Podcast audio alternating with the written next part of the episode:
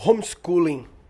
Dos assuntos que eu anotei do podcast anterior, é, esse foi o que me deu mais vontade de falar mais e o que eu acho que eu tenho mais a falar e que eu nunca compartilhei algumas, algumas sentimentos em relação a esse assunto.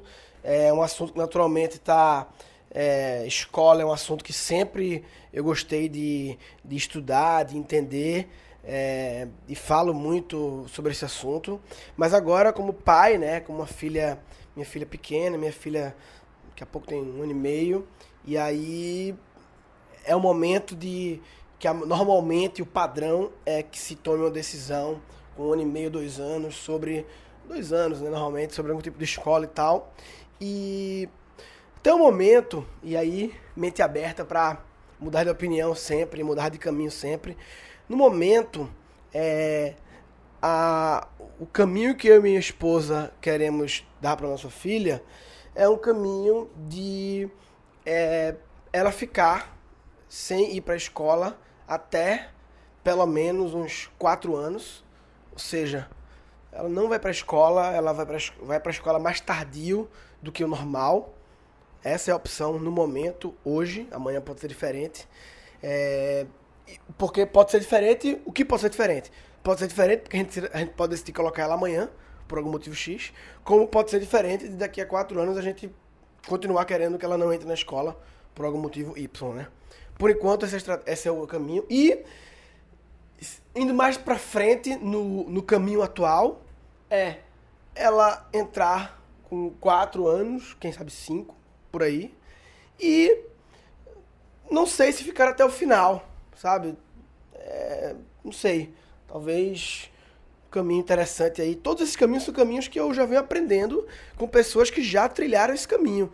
Alguns amigos, é, é alguns amigos do mundo artistas de comédia que é, demoraram para colocar os filhos na escola e foi uma boa experiência. E a minha coach Tânia, por exemplo, que tirou da escola com 12, né? Enfim, Cada situação é uma situação, cada caso é um caso. A verdade de hoje não serve para ontem, nem serve para amanhã, mas esse é o caminho atual. E o que eu queria falar é sobre uma coisa muito interessante, uma, uma, uma objeção que sempre que me perguntam sobre isso, eu comento com alguém sobre isso, e que surge esse assunto de ah, educar em casa, né, de homeschooling, como está muito falado hoje em dia, né, o homeschooling, é, pelo, nesse, nesse meu caso, pelo menos é um homeschooling temporário, né? Por um tempo, né? É, muitas pessoas falam assim, ah, mas a escola é muito importante para a socialização. E eu queria falar sobre especificamente esse assunto, porque é incrível que como isso sempre surge. Falei nesse assunto, alguém fala, ah, mas é socialização. Socialização, socialização, socialização. E, velho, eu não sei como criou-se essa concepção, essa crença de que é, homeschooling é trancar uma criança em casa, sabe? É, homeschooling não é trancar uma criança, em casa. Homeschooling, porque o que, qual é o padrão? O padrão da escola? O padrão é que o padrão do mundo atual, pelo menos do Brasil, do mundo, né? É que a partir dos dois anos mais ou menos, a gente terceiriza parte do processo de educar aquele ser humano, do processo de fazer aquele ser humano obter os inputs necessários para sobreviver nesse planeta e se relacionar. Esse processo de educar ele, dar esses inputs, a gente terceiriza para um fornecedor chamado escola, colégio, é, em que esse fornecedor cuida desse processo em uma grande parte desse processo, né? ou seja, se fosse fazer um, um percentual pizza de uma criança dos 2 aos 10 anos, sei lá, quantos por cento do que ela virou, porque a educação faz a gente virar coisas, né? Virar as pessoas que a gente vira. Quanto parte desse processo teve influência da escola e quanto influência dos pais?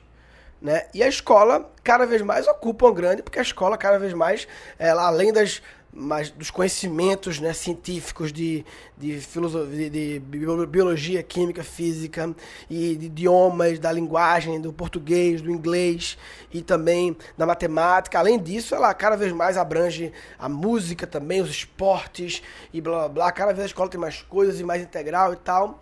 E eu, eu gostaria de ampliar a minha participação no processo de construção daquele indivíduo, né? Que para mim educar isso é construir um indivíduo, é, no caso da minha filha, e, e dentro desse meu jeito de educar, inclui muita socialização com crianças, apenas não na escola.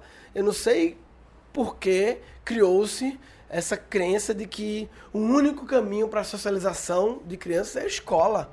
E não é verdade. Existem tem um condomínio, tem um parquinho. Eu estou morando agora no condomínio de casas que tem um parque que as crianças se encontram. Tem o grupo de WhatsApp das babás, é, do, da, da, das mães que fazem os encontros duas vezes por dia, tal, no parquinho. E as, são muitas crianças ficam brincando. É, a gente, na, quando eu morava no outro lugar, Moema, a gente tinha uma academia, My Gym, que a gente levava ela de manhã era tipo um playground de criança e tal, mas com alguns exercíciozinhos. E ficava lá umas duas, três horas. É, e algumas horas com a gente, outras sem a gente. É, enfim.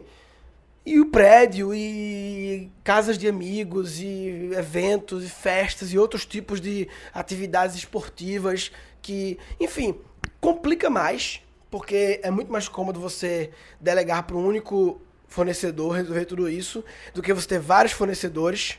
Complica mais. É, na ponta do lápis fica mais caro ou não, porque também você acaba pagando na escola por muita coisa que talvez não seja tão. não seja prioridade, que na hora de contratar individualmente você não contrataria. Então, eu acho que é possível socializar, sim. A escola, sem dúvida, é uma grande experiência, socialização profunda, boa, né? mas que também tem suas questões, né? Também quais são os. Esse é o pró, né? Há muitas crianças convivendo junto e tal, mas os contras, quais são? Né? De você delega para aquele, aquele grupo de pessoas ali moldar a forma de pensar. É, enfim, é, é sempre uma coisa a se questionar que não tem certo nem errado, verdade nem mentira, mas é algo que todo pai tem que pensar, refletir e cada caso é um caso, cada um tem a sua situação, tudo muda, a situação econômica faz diferença, geográfica, onde você mora, o que você tem ao redor de opções, né, faz diferença. Se você é casado, divorciado, se você tem muito quantos filhos você tem, tudo isso impacta no que você pode fazer ali e não quer dizer também que o que eu vou fazer para minha filha seja o mesmo que eu vou fazer no próximo filho, porque no próximo talvez eu não possa, tenha que fazer de outro jeito, né? Porque, enfim, outras variáveis, mas enfim. É, o importante é estar tá sempre questionando essas coisas, sabe? E pensando sobre. E matando essa crença de que o único caminho de socialização é a escola. Ele é apenas um caminho, um bom caminho, um grande caminho, mas não é o único. Tem outras opções também. É, bem, esse é o assunto que eu queria falar, adoro falar sobre esse assunto. É, eu, é engraçado que os assuntos que eu adoro falar são os assuntos que eu menos sei. Eu adoro falar de é, neurociência, cérebro, assim. É, mas eu não sei direito. Eu, eu, adoro estudar, adoro os assuntos que eu me interesso, sabe? Que eu. São os que eu não sei. Porque os que eu sei, eu já sei. Bem, né? E os que eu não sei, eu não sei. É, e aí eu quero saber.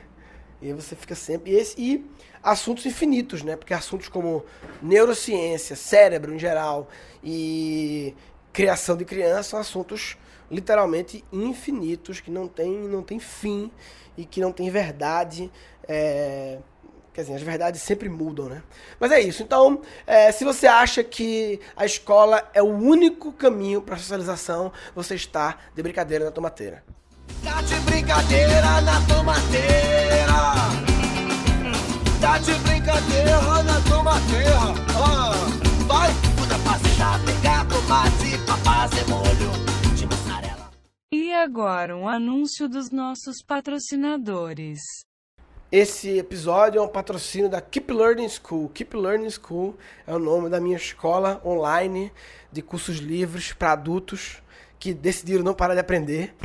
E que a gente começou com criatividade, mas a Keep Learning School é, vai, já lançou internamente para quem já é aluno, já está tendo turma, mas vai em breve lançar para todos um curso de meditação online muito interessante, chama Inquietos Meditam com a Tânia Mujica, já falei muito dela aqui, a minha coach, mestre Jedi, ninja ultra em meditação.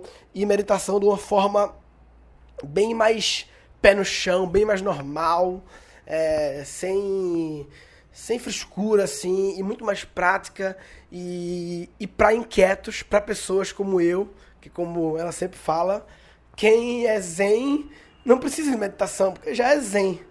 É, quem precisa são os inquietos, que não são zen.